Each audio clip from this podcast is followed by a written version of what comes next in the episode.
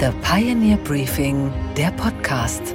Einen schönen guten Morgen allerseits. Mein Name ist Gabor Steingart und wir starten jetzt gemeinsam in diesen neuen Tag.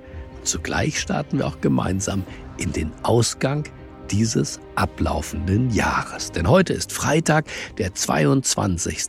Dezember. Wir und Sie und ich, wir alle gemeinsam haben das Jahr 2023 verbracht. Wir haben Woche für Woche an jedem Werktag und oft auch am Wochenende eine neue Folge dieses Pioneer Podcasts veröffentlicht. Die Interviews dieser Podcasts ergeben in Summe eine Chronik des Jahres. Themen, Personen, Diskussionen, alles, was uns bewegt hat. Und manches davon haben wir auch zu Recht, glaube ich, schon wieder vergessen.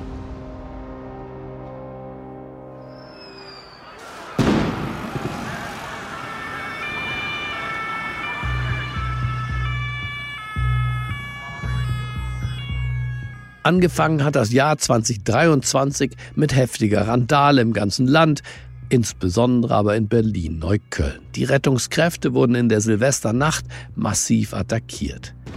Daraufhin habe ich mit dem Staatsrechtler Udo Di Fabio gesprochen. Was tun ist die Frage, wie muss der Rechtsstaat reagieren? Der Mann hat, wie gewohnt, Klartext gesprochen. Es kommt darauf an, Menschen, die hier sind, die hier hm, einen Aufenthaltstitel haben, mit ihnen so umzugehen, dass sie einerseits eine Integrationschance haben, aber andererseits ähm, auch spüren, dass hier eine rechtsstaatliche Ordnung herrscht, die nicht nur Nachsicht, Freundlichkeit kennt, sondern die, wenn es um die Übertretung gravierender, äh, fundamentaler äh, rechtlicher Regeln geht, dass sie dann auch konsequent sein kann und äh, eine gewisse Härte zeigt. Äh, wir müssen sehen, dass der Angriff auf äh, Rettungsdienstleistende, auf Polizeibeamtinnen, dass äh, dieser Angriff immer auch ein Angriff auf die Demokratie ist, weil diese Menschen stehen dann nicht, äh, weil das ihre eigene Idee war, sondern weil demokratische Vertretungsorgane sie genau da für uns hingestellt haben. Es sind Angriffe auf die Demokratie. Darauf muss es auch im Strafrecht eine Gebühren gebührende Antwort geben. Wir dürfen gespannt und auch hoffnungsvoll sein, dass die kommende Silvesternacht vor diesem Hintergrund ruhiger wird.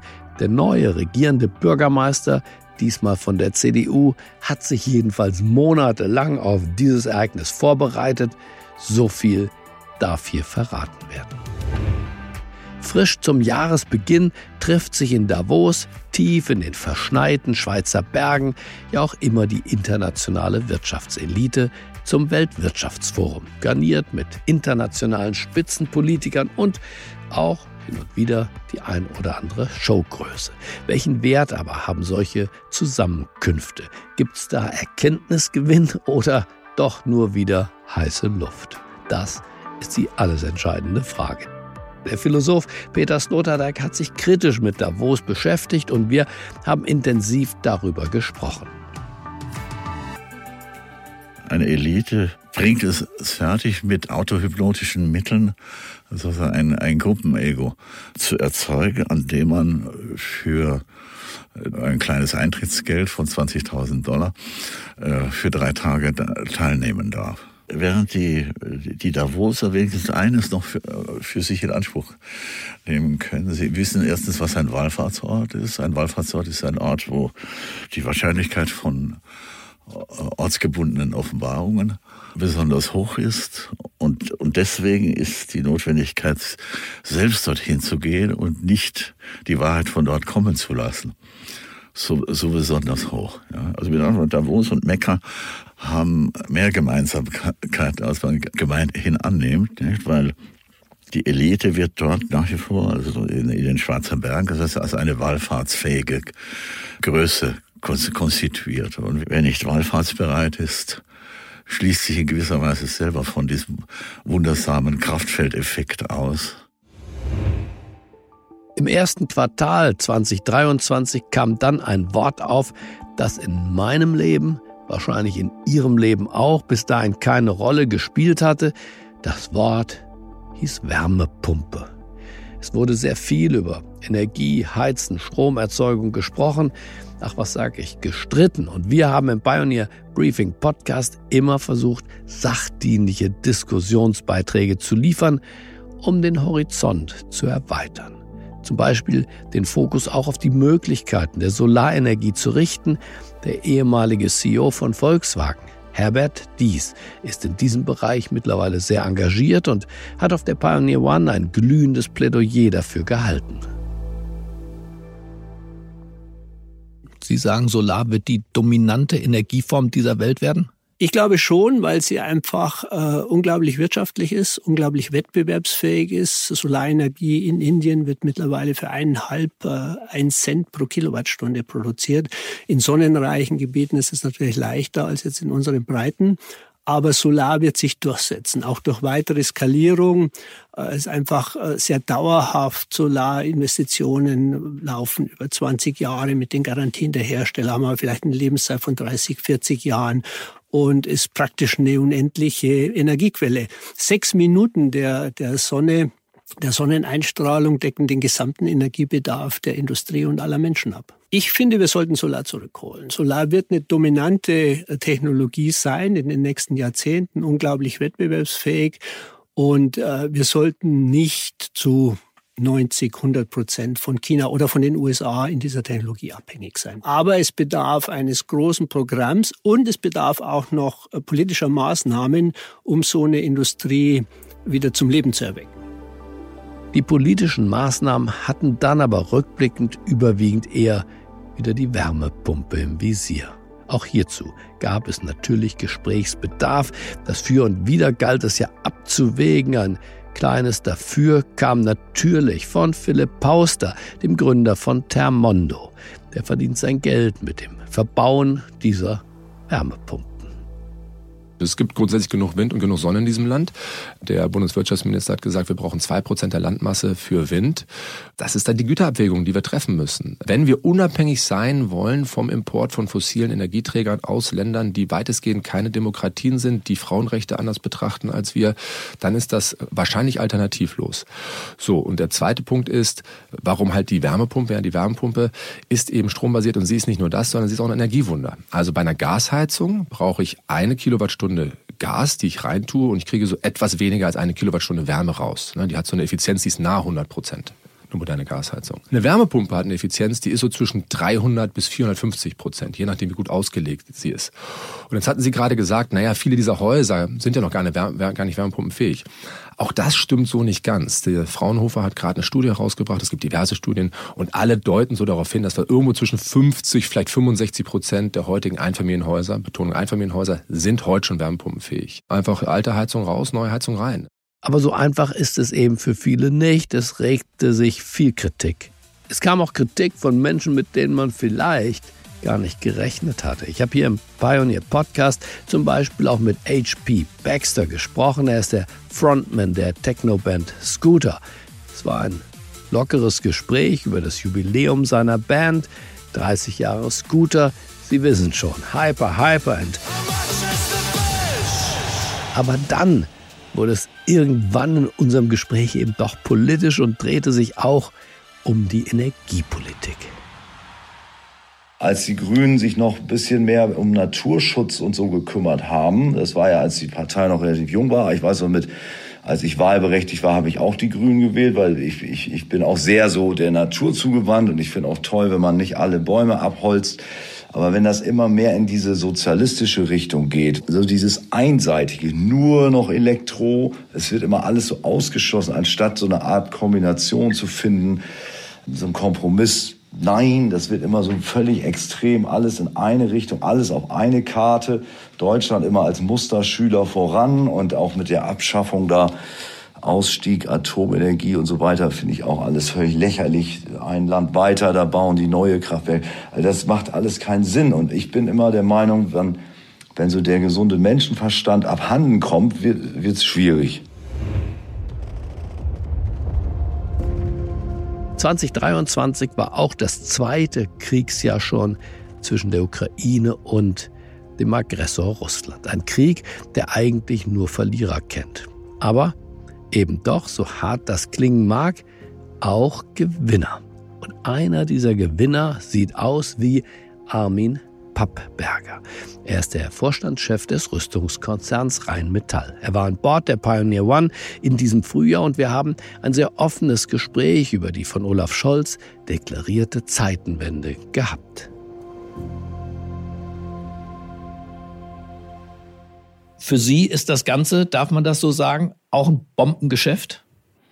Für den Konzern, für meine Investoren und für alle, ich habe auch investiert in diesem äh, Konzern, ist es ein gutes Geschäft. Also, das sind gute Zeiten für die Rüstungsindustrie und das reißt auch ja. nicht ab, sagen Sie. Ich glaube, dass äh, in den nächsten fünf Jahren, vielleicht sogar länger, vielleicht zehn Jahren, es einen wahnsinnigen Bedarf gibt an Sicherheitstechnik. Und äh, das ist deswegen so, weil Europa viel zu wenig investiert hat. Und auch wir in Deutschland haben einen wahnsinnigen Nachholbedarf. Kann Europa sich denn, eine zugespitzte Frage, in dieser Situation, in der wir uns jetzt befinden, überhaupt verteidigen? Zurzeit nicht. Wir brauchen die USA. Was fehlt uns genau? Wir haben nicht genügend. Es fehlt uns, es fehlt uns an allem. Also äh, das geht los bei der bei der Munition. Wir haben viel zu wenig Munition in Europa und äh, Sie sehen die Zahlen, die in der Ukraine äh, verschossen werden, alleine an Artilleriemunition. Selbst die Vereinigten Staaten von Amerika sind nicht in der Lage, so viel zu produzieren, wie die Ukraine verschießt.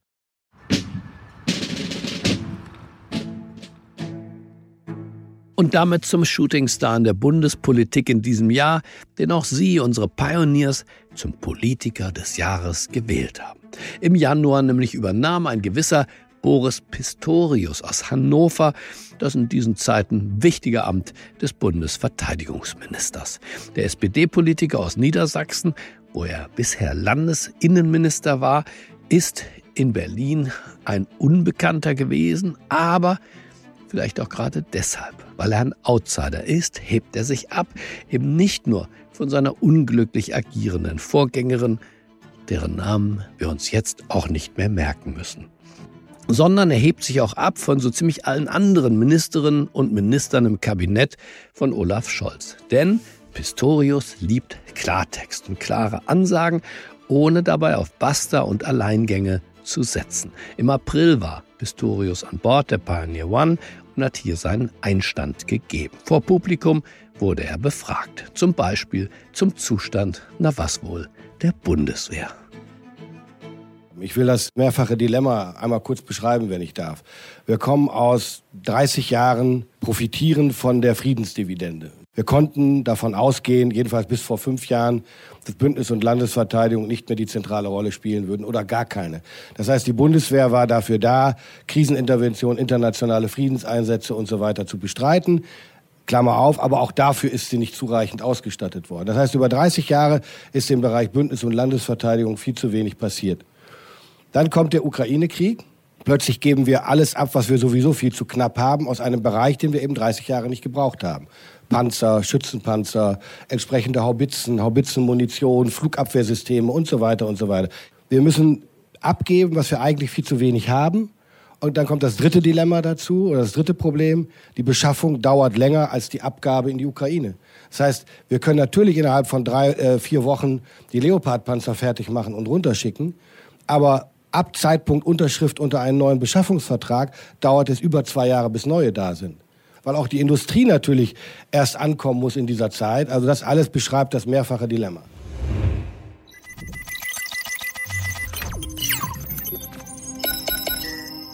Die künstliche Intelligenz, kurz KI genannt, hat es dieses Jahr in den Alltag von uns allen geschafft. Der Chatbot ChatGPT ist ein Helfer für Referate, Klausuren, Vorstandssitzungen, Liebesbriefe, Übersetzungen und für vieles mehr.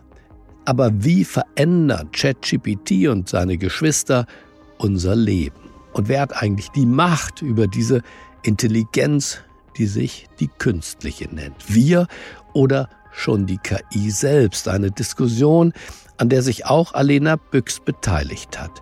Alena Büchs ist Medizinethikerin und sie ist Chefin des Deutschen Ethikrates. Im Juni war sie auf der Pioneer One. Wenn man sich überlegt, wie wollen wir prinzipiell KI regulieren, muss man sich natürlich schon über bestimmte, auch kollektiv geteilte Wertvorstellungen. Und sie muss reguliert werden. Gedenkt man, sie. sie muss reguliert werden. Also wenn das selbst Elon Musk und Sam Altman sagen, ja, aber sie muss definitiv reguliert werden, ähm, weil über die aller aller schlimmsten haben wir ja schon gesprochen und bestimmte Regeln muss man einfach einziehen. Also dann muss man sich sozusagen verständigen über das, was was ist so eine Art Minimalkonsens, beispielsweise den wir in Europa wollen. Ich würde ja auch sagen, die Demokratien sollten sich zusammenziehen. Wir haben jetzt noch nicht darüber geredet, dass man mit KI ganz schlimme Sachen machen kann. Ne? Man kann damit Desinformation in die Welt blasen. Das hat die Welt noch nicht gesehen. Ja, also Fake News Maschine vom Allerfeinsten. Das ist eine Gefahr für unsere Wahlen zum Beispiel.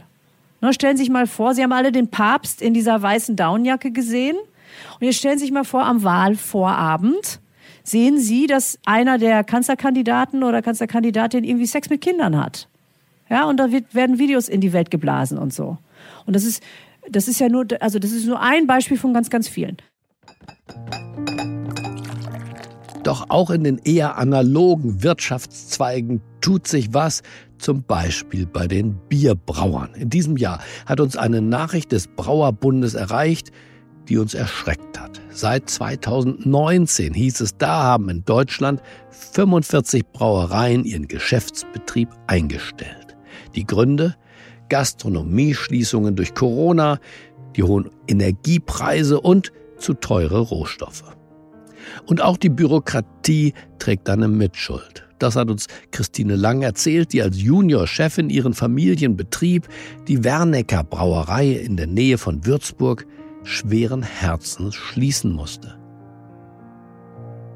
Es ist schon definitiv so, dass die Bürokratie, die ein, ein Unternehmer hierzulande hat, wirklich grenzwertig hoch ist oder auch mal darüber hinaus.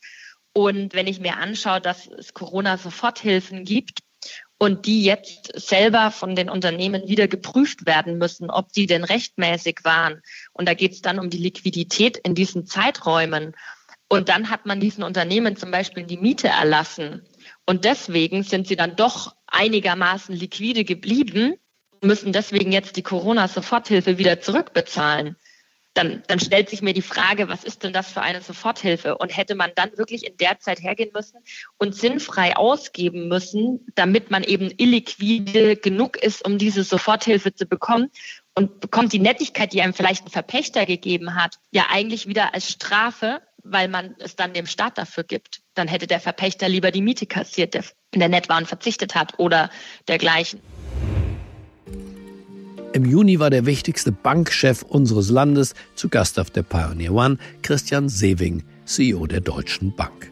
Wir haben uns über die Kapitalmärkte und auch über die Inflation unterhalten. Aber Sewing wollte erkennbar auch etwas anderes loswerden, worüber DAX-CEOs sonst eher weniger sprechen. Die politischen Rahmenbedingungen in Deutschland, konkret der Aufschwung der Populisten, der Aufschwung der AfD. Für Sewing ist das ein Investitionshemmnis allererster Güte.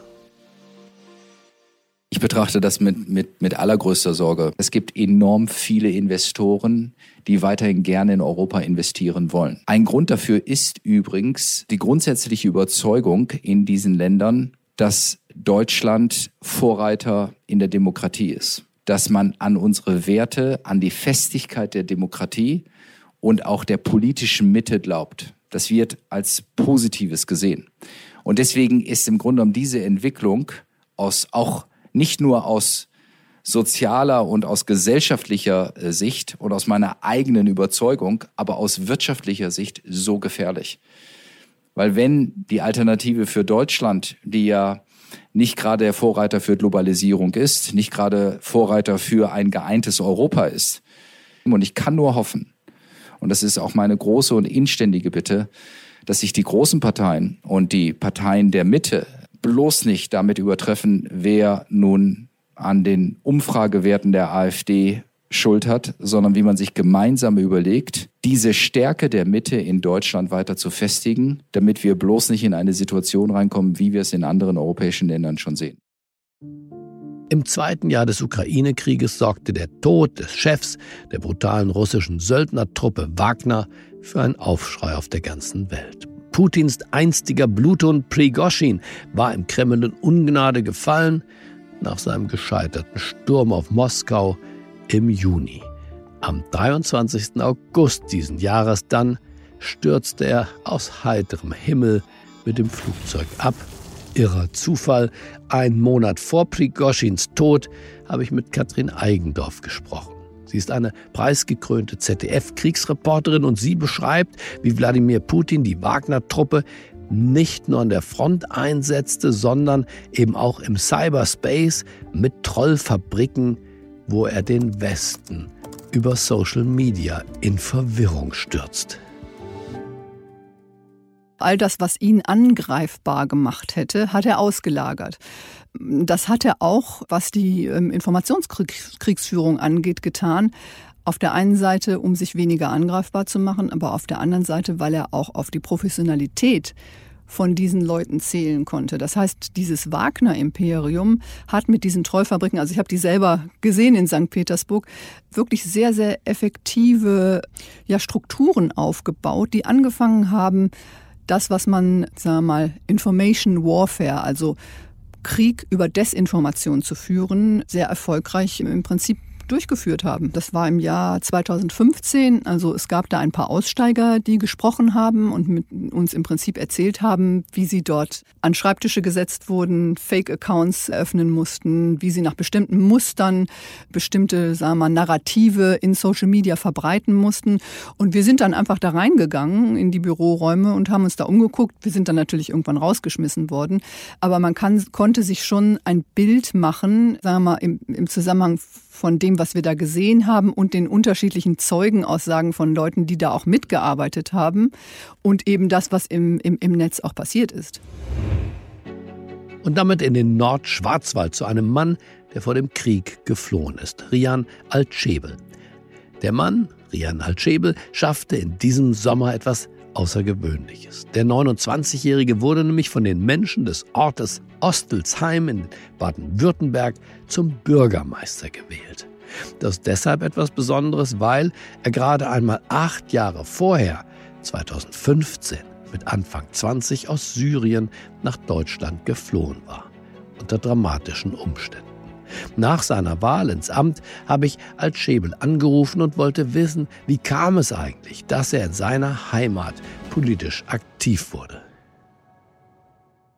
Schon in der Kindheit, als ich praktisch auch ähm, in einem durchaus politisch geprägten Haus aufgewachsen bin. Also meine Eltern haben aktiv keine Politik gemacht oder betrieben, sondern die waren auch politisch interessiert, haben gefühlt nur über Politik geredet und da bekommt man diese Prägung. Irgendwann macht man diese Fluchterfahrung, die einen deutlich reifer macht, zwangsweise, eine Art Zwangsreifung sozusagen plötzlich stellt man für sich fest, ja, also Verantwortung zu übernehmen, nicht nur für die eigene Person, beziehungsweise für die unmittelbare Community, sondern auch für, für die Allgemeinheit, ist eine ganz gescheite Sache. So. Irgendwann habe ich eine, die Möglichkeit bekommen, eine Ausbildung in der Verwaltung zu machen, in der kommunalen Verwaltung und schon im ersten Jahr der Ausbildung habe ich gesagt, also das wäre auf jeden Fall etwas für mich. Ich habe mich eher mehr in der Rolle des Bürgermeisters gesehen als ein Sachbearbeiter, der sich auf ein gewisses Fachgebiet konzentriert. Und ich habe immer gesagt, also ich würde da kandidieren, wo sich das beste Timing und den geeigneten Ort sozusagen ergeben. Und sie beide haben sich in Ostelsheim so ergeben.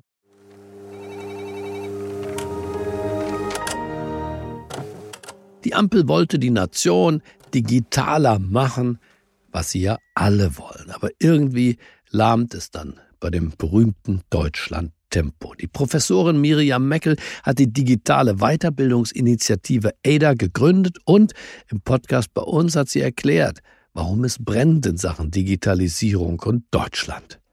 Man kann sich die verschiedenen Indizes anschauen. Die haben durchaus auch etwas unterschiedliche Ergebnisse, je nachdem, wie klein oder groß man die Frage stellt, die beantwortet wird. Aber was wir natürlich wissen aus eigentlich allen, ist, dass Deutschland eher im Mittelfeld sich befindet, immer hinter den USA, immer hinter den asiatischen Ländern, Singapur, Taiwan, natürlich auch China. Aber wenn man genauer hinguckt, merkt man eben auch, wir stehen auch hinter Ländern wie Belgien, wie hinter Ländern wie der Schweiz. Und da fragt man sich natürlich schon, wie ein Land wie Deutschland mit der Power, die wir haben, übrigens auch mit den Kompetenzen in der Grundlagenforschung und in der äh, Industrie, die wir haben, wie das eigentlich sein kann, dass wir dort immer wieder nur im Mittelfeld landen und zum Teil sogar ja Schritt für Schritt weiter zurückfallen. Also wenn es eine Vorwärtsbewegung gäbe, würde ich ja sagen, das geht zumindest in die richtige Richtung. Aber auch da ist das ja durchaus nicht immer gegeben. Wie wollen wir denn jemals schaffen, unsere Menschen dazu zu bewegen, damit wirklich umzugehen und ein Land zu werden, das auch Bürgerservice, Bürgerinnen-Service wirklich in den Vordergrund stellt und Technologie, die es dafür gibt, dafür nutzt? Das sind so die konkreten Fragen des Alltagslebens. Mal gar nicht von den großen wirtschaftlichen Fragen jetzt zu sprechen, die bei uns ungelöst sind. Die steigende Wohnungsnot wird immer mehr zum Politikum. In Städten wie Berlin und München, aber auch in vielen kleineren Orten wird der Wohnraum erst knapper und dann auch noch teurer. Wer in der Hauptstadt eine ganz normale Wohnung sucht, der braucht meist viel Zeit, Nerven und Geld. Und auf Seiten der Immobilienbranche gibt es keine Entwarnung. Steigende Rohstoffpreise, zu hohe Energiepreise und dann vor allem auch eine unfassbare Baubürokratie. Ein Baustopp verkündete Rolf Buch, der CEO von Vonovia, dem größten Immobilienkonzern Deutschlands, in diesem Jahr. Beim Gespräch auf der Pioneer One hat er vor Publikum erklärt, wo sein Konzern und die ganze Branche in diesem Jahr 2023 stehen. Also das muss man mal ganz konkret sagen, wir bauen natürlich noch alles fertig, was im Bau ist. Das heißt, wir liefern sogar im letzten Quartal mehr Wohnungen ab als ein Jahr vorher. Was wir gestoppt haben, ist die Beauftragung neuer Projekte. Und das ist vielleicht auch die Meldung, die wir alle haben. Die Zahlen, die wir jetzt sehen, die jetzt schon runtergehen, sind ja noch gar nicht die Zahlen, die von der Ukraine-Krise betroffen sind. Das sehen wir erst nächstes Jahr. Das heißt? Also wir haben zwei Jahre Bauzeit. So bis, wenn der Rohbau bestellt wird, bis es abgeliefert wird, dauert es zwei Jahre wir alle, also nicht nur Vonovia, sondern alle haben ja im Endeffekt in den letzten zwölf Monaten diese Entscheidung gefällt. Das heißt, wir sehen jetzt irgendwann in Mitte des nächsten Jahres das Runtergehen der fertiggestellten Wohnungen. Das heißt aber, die Krise sozusagen lässt sich gar nicht schnell beheben, denn das, was Sie jetzt nicht beginnen, wird sich ja sozusagen reinschieben in die kommenden Jahre. Genau, was wir jetzt machen, weil wir der Konzern sind mit den vielen Wohnungen dahinter, wo wir einen stabilen Cashflow haben. Wir machen weiter die Planung. Das heißt, wir planen für die Schublade. Das machen die vielen Developer jetzt nicht mehr, weil sie das Geld dafür nicht mehr haben. Und wir holen dann die Baugenehmigungen raus und hoffen dann wieder zu bauen, auch mit Verzögerung, aber nicht so schlimm. Aber im schlimmsten Fall ist der Developer nicht mehr da. Es haben wir jetzt auch ein paar größere Konkurse angemeldet. Zehn Prozent der Firmen, habe ich gelesen, haben jetzt schon Finanzschwierigkeiten. Zehn Prozent der Firmen in ihrem Gewerbe, also im Bau, im Wohnungsbau, im Hausbaugewerbe. Genau, und das müssen Sie ja noch auch wieder sehen. Im Moment sind hier Leute noch bei uns beschäftigt, ja. weil die bauen noch fertig. Das Ende wird noch schlimmer.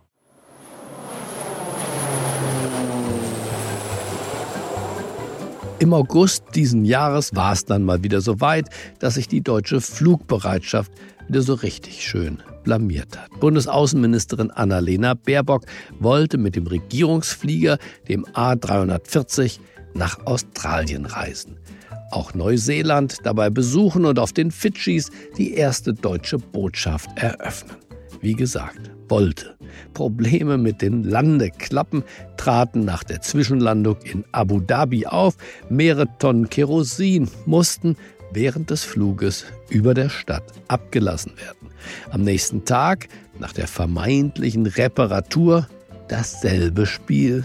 Wieder, es regnet Kerosin vom Himmel. Final musste die Reise dann abgesagt werden. Was für eine peinliche Blamage. Kurz danach, um nicht zu sagen, auf fast direktem Wege vom Flughafen in Berlin wieder kam Annalena Baerbock auf der Pioneer One vorbei. Sie stand noch sehr unter den Eindrücken dieser Pannenreise. Naja, dass äh, technische Probleme nicht wieder passieren, das wünscht man sich eigentlich immer, aber brauchen jetzt, glaube ich, keine lange Diskussion über die Luftwaffe. Es war mehr als ärgerlich. Äh, das haben, glaube ich, alle mitbekommen. Das Interesse war ja groß. Wenn äh, über die Inhalte so berichtet würde, dann wäre es auch äh, schön. Aber ich glaube, es hat halt jeder mitbekommen. Das war eine technische Panne. Die Gegend liegt ja leider nicht um die Ecke. Normalerweise würde man dann sagen, dann kommen wir im nächsten Monat und holen das nach. Aber so eine Woche im Kalender frei zu machen. Das geht halt auch nicht so einfach. Deswegen werden wir das definitiv nachholen. Wir haben dann geprüft, was ist denn, wenn wir per Linie weiterfliegen? Da schenken uns ja dann Airlines nicht die Tickets, sondern dann hätten wir ja alles, was wir sonst schon investiert hätten, nochmal doppelt zahlen müssen. Deswegen sind wir am Ende auch zu dem Schluss gekommen, das ist alles nicht mehr darstellbar. Wir müssen das jetzt äh, leider abbrechen. Ja, und wie gesagt, hoffentlich klappt es beim nächsten Mal dann äh, besser. Das Jahr 2023 war ein Jahr voller Herausforderungen, nicht nur für Annalena Baerbock. Inflation, China-Politik, Kriege und ein gigantisches Loch in der deutschen Staatskasse. Kann sich ein Unternehmen gegen solche Risiken eigentlich versichern? Das habe ich mit Oliver Beete besprochen. Er ist der CEO der Allianz Group und wir haben über die Herausforderungen unserer Zeit gesprochen und warum wir die Klimaziele wahrscheinlich nicht erreichen werden. Für die Allianz, auch für unser Vorstandsteam, ist das eine der wichtigsten Prioritäten. Auch wenn einige dieser Folgen wahrscheinlich erst eintreten, wenn viele von uns äh, nicht mehr auf diesem Planeten weilen werden. Das ist einer der größten Probleme des Kapitalismus, dass wir häufig nicht in der Lage sind, Folgewirkungen unseres Handelns äh, wirklich abzufedern, die außerhalb unserer, ich sage das jetzt mal, Vertragslaufzeit laufen. Wir haben gemeinsam mit Herrn Guterres 2019 die sogenannte Net Zero Asset Owner Alliance ja in ins Leben gerufen und ich fliege morgen nach New York, um wieder zum zweiten Mal in der UN-Vollversammlung zu sprechen. Das ist eine große Ehre zu, zu den Themen, die wir dort vorantreiben. Wobei Net Zero äh, werden wir beide zu unserer Lebzeit auf gar keinen Fall erleben, Herr Bete. Alles deutet darauf hin, dass alles, was in Paris und anderswo unterschrieben wurde, ja nicht wirklich verbindlich galt und auch nicht eingehalten wird. In dem Fall bin ich Optimist, weil es eine sehr langfristige Perspektive ist und ich gucke, was allein wir schaffen können als Unternehmen. Wir haben jetzt allein in den letzten zwei Jahren unseren Energieverbrauch weltweit um 30 Prozent zurückgefahren. Sie haben vollkommen recht, Herr Steingart, dass im Moment die Indikationen so aussehen, dass die hochgesteckten Ziele, die Politiker der Welt gesetzt haben, so nicht kommen. Und das hat im Wesentlichen nicht nur was damit zu tun, dass sich die Situation seit 2019 und auch 2016 fundamental verändert hat. Ende September war The Pioneer Gastgeber für 1200 Mittelständler bei unserem ersten MyWay Strategiegipfel im Berliner Westhafen. Einer der Speaker war der Mann, auf dessen Handwerkskunst in diesem Jahr viel geschaut wird. Bundesfinanzminister Christian Lindner. Er kam leicht verspätet auf die Bühne, da er in einen Stau geraten war. In einen Stau, den die Klimakleber verursacht hatten.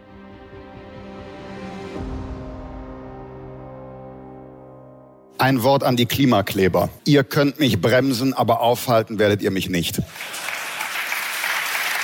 Ja, die Mitte gerät unter Druck von zwei Seiten. Also auf der einen Seite haben wir bestimmte Aktivisten, äh, ich finde ein Euphemismus, die ihre Position und Einsicht hart durchsetzen wollen. Aber wir haben auf der anderen Seite auch eine Partei wie die AfD. Ist doch äh, ein Phänomen auf der genau anderen Seite. Ich will das durchaus provokant mal parallel setzen. Äh, die wollen auch ein anderes Land, die AfD. Genauso wie die Klimakleber. Und es gibt eine weitere innere Gemeinsamkeit. Setzt man das Programm der Klimakleber um, hätte das enorme Auswirkungen auf unsere wirtschaftliche Stabilität, ohne dass global etwas für den Klimaschutz erreicht wird. Und setzt man das Programm der AfD um, die unser Land ja aus der Europäischen Union herausführen wollen, unserem größten Absatzmarkt, der europäische Binnenmarkt, dann würde das Folgen haben, gegen die wären der Brexit nur eine Vorahnung. Man kann also sagen, Klimakleber und AfD, deren Programme führen dazu, dass Deutschland wirtschaftlich ruiniert werden würde. Und deshalb müsste die politische Mitte eigentlich gegen Klimakleber und gegen AfD mobil machen.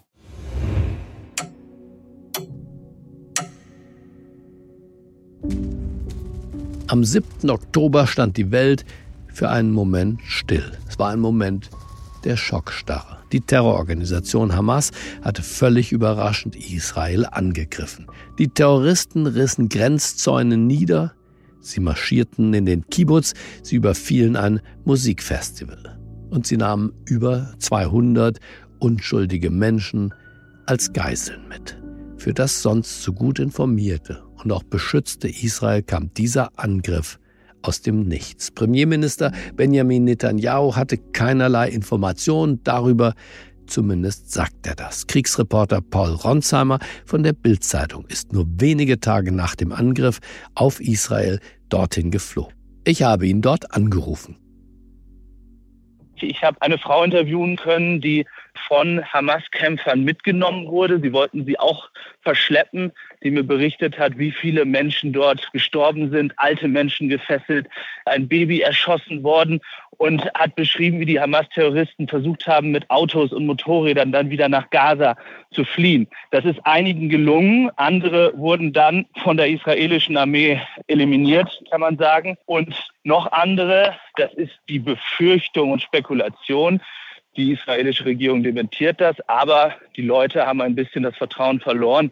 Viele befürchten, dass zumindest einzelne Terroristen oder Attentäter sich hier noch irgendwo aufhalten können. Das Problem für Israel ist ja, dass in Gaza die Terroristen die Macht übernommen haben. Wenn wir uns die Reaktion vom Palästinenserpräsidenten Abbas, der übrigens seit weiß ich nicht wie vielen Jahren sich nicht mehr zur Wahl gestellt hat, anschauen, dann distanziert er sich ja nicht von dem, was dort passiert ist. Deshalb muss man das als eins betrachten und kann auch nur verstehen, dass Israel dort jetzt mit aller Härte angreifen will und dafür sorgen will, dass am Ende eben diese Strukturen, die dazu geführt haben, dass ein solcher Angriff möglich war, jetzt ganz abseits von Israels Versäumnissen, dass diese Strukturen so zerstört werden, dass das nicht mehr möglich ist. Nicht umsonst sprechen die Israelis von ihrem 9-11.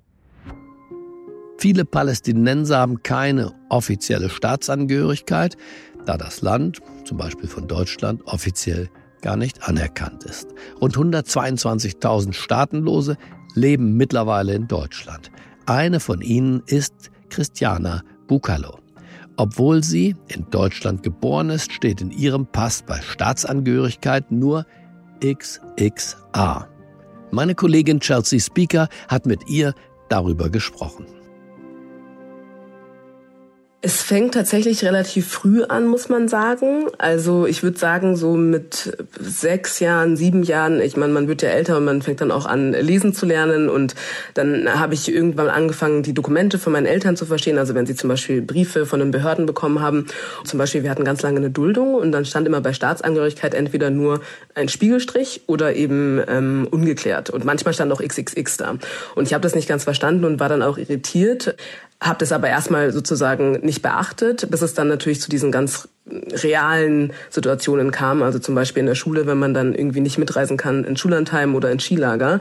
Und da habe ich dann natürlich gewundert, obwohl ich genau wie alle meine Freundinnen äh, in Deutschland geboren war, konnte ich dann diese Sachen nicht mitmachen und konnte nicht mit zum Schüleraustausch oder so.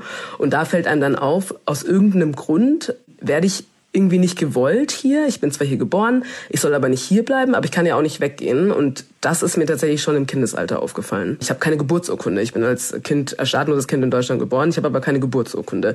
Geburtenregistrierung ist ein Riesenproblem bei, bei staatenlosen Kindern und staatenlosen Personen. Äh, dann führt das natürlich dazu, man hat keinen Personalausweis. Das heißt, dieses Recht auf Identität wird eigentlich von Anfang an verwehrt. Dann kann es so banale Sachen betreffen, wie zum Beispiel ein Paket bei der Post abholen, eine SIM-Karte kaufen und registrieren. Das sind alles Sachen, wo man die Identität nachweisen muss.